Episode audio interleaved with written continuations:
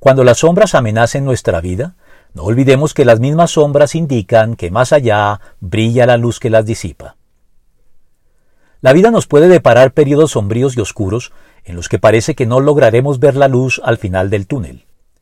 Situación que afecta también a los creyentes, pues no siempre la presencia de Cristo con nosotros se manifiesta con la luminosidad deseada, sino que en ocasiones las sombras se ciernen sobre nuestras vidas de manera amenazante, impidiéndonos ver la luz y sumiéndonos en atemorizante oscuridad.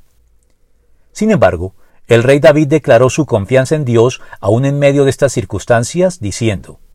Aunque ande en valle de sombra de muerte, no temeré mal alguno, porque tú estarás conmigo, tu vara y tu callado me infundirán aliento. Salmo 23.4.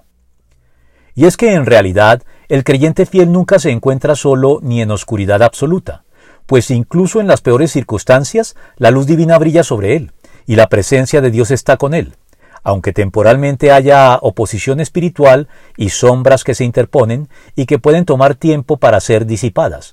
para probar de este modo la fe, lealtad y confianza que tenemos en Dios, a pesar de que las circunstancias no siempre nos sean favorables.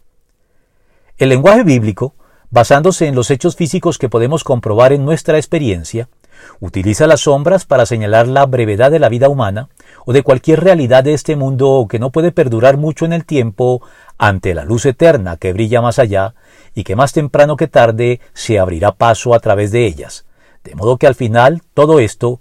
es como las flores, que brotan y se marchitan, es como efímera sombra que se esfuma.